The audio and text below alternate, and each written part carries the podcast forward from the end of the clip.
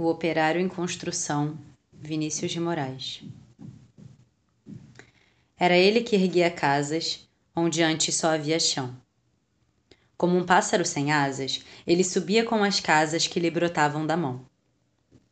Mas tudo desconhecia de sua grande missão. Não sabia, por exemplo, que a casa de um homem é um templo, um templo sem religião. Como tão pouco sabia que a casa que ele fazia, sendo a sua liberdade, era sua escravidão. De fato, como podia um operário em construção compreender por que um tijolo valia mais do que um pão? Tijolos ele empilhava, com pá, cimento e esquadria. Quanto ao pão, ele o comia. Mas fosse comer tijolo. E assim o operário ia, com suor e com cimento, erguendo uma casa aqui, adiante um apartamento. Além uma igreja, à frente o quartel e uma prisão.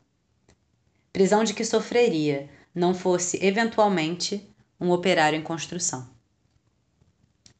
Mas ele desconhecia esse fato extraordinário: que o operário faz a coisa e a coisa faz o operário.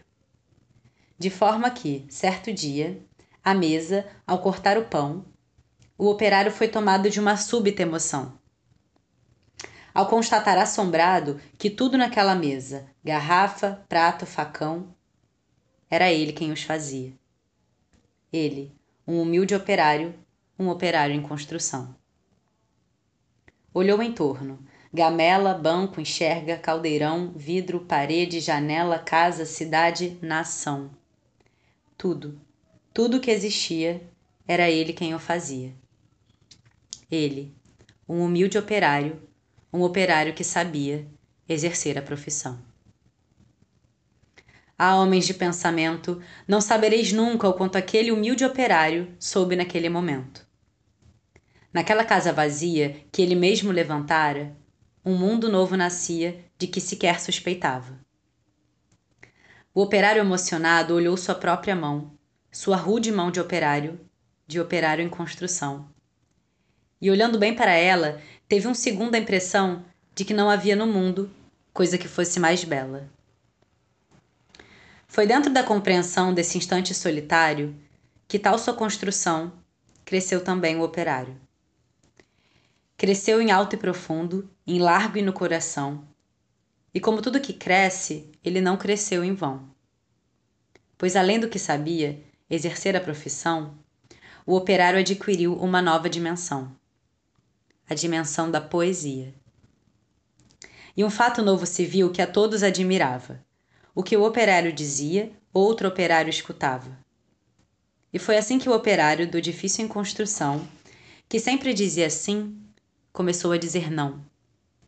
E aprendeu a notar coisas a que não dava atenção. Notou que sua marmita era o prato do patrão, que sua cerveja preta era o uísque do patrão, que seu macacão de Zuarte era o terno do patrão, que o casebre onde morava era a mansão do patrão que seus dois pés andarilhos eram as rodas do patrão, que a dureza do seu dia era a noite do patrão e que sua imensa fadiga era amiga do patrão. E o operário disse não. E o operário fez-se forte na sua resolução. Como era de se esperar, as bocas da delação começaram a dizer coisas aos ouvidos do patrão. Mas o patrão não queria nenhuma preocupação. Convença-no do contrário, disse ele sobre o operário, e ao dizer isso sorria. Dia seguinte, o operário, ao sair da construção, viu-se súbito cercado dos homens da delação. E sofreu por destinado sua primeira agressão. Teve seu rosto cuspido, teve seu braço quebrado, mas quando foi perguntado, o operário disse não. Em vão sofrer o operário sua primeira agressão. Muitas outras se seguiram, muitas outras seguirão. Porém, por imprescindível, ao edifício em construção, seu trabalho prosseguia. E todo o seu sofrimento misturava ao cimento da construção que crescia. Sentindo que a violência não dobraria o operário, um dia tentou o patrão dobrá-lo de modo vário. De sorte que o foi levando ao alto da construção, e num momento de tempo mostrou-lhe toda a região E apontando ao operário, fez-lhe esta declaração: Dar-te-ei todo esse poder e toda a sua satisfação, porque a mim me foi entregue e dou a quem bem quiser. Dou-te tempo de lazer, dou-te tempo de mulher. Portanto, tudo o que vês será teu se me adorares, e ainda mais se abandonares o que te faz dizer não. Disse e fitou o operário, que olhava e que refletia. Mas o que viu o operário, o patrão nunca veria. O operário via as casas e dentro das estruturas via coisas, objetos, produtos, manufaturas. Via tudo o que fazia o lucro do seu patrão. E em cada coisa que via, misteriosamente havia a marca de sua mão. E o operário disse não.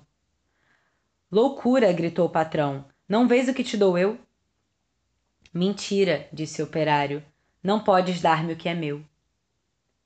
E um grande silêncio fez-se dentro do seu coração. Um silêncio de martírios, um silêncio de prisão, um silêncio povoado de pedidos de perdão. Um silêncio apavorado com o medo em solidão. Um silêncio de torturas e gritos de maldição, um silêncio de fraturas a se arrastarem no chão. E o operário ouviu a voz de todos os seus irmãos os seus irmãos que morreram, por outros que viverão. Uma esperança sincera cresceu no seu coração, e dentro da tarde mansa agigantou-se a razão. De um homem pobre e esquecido, razão, porém, que fizera, em operário construído, o operário em construção.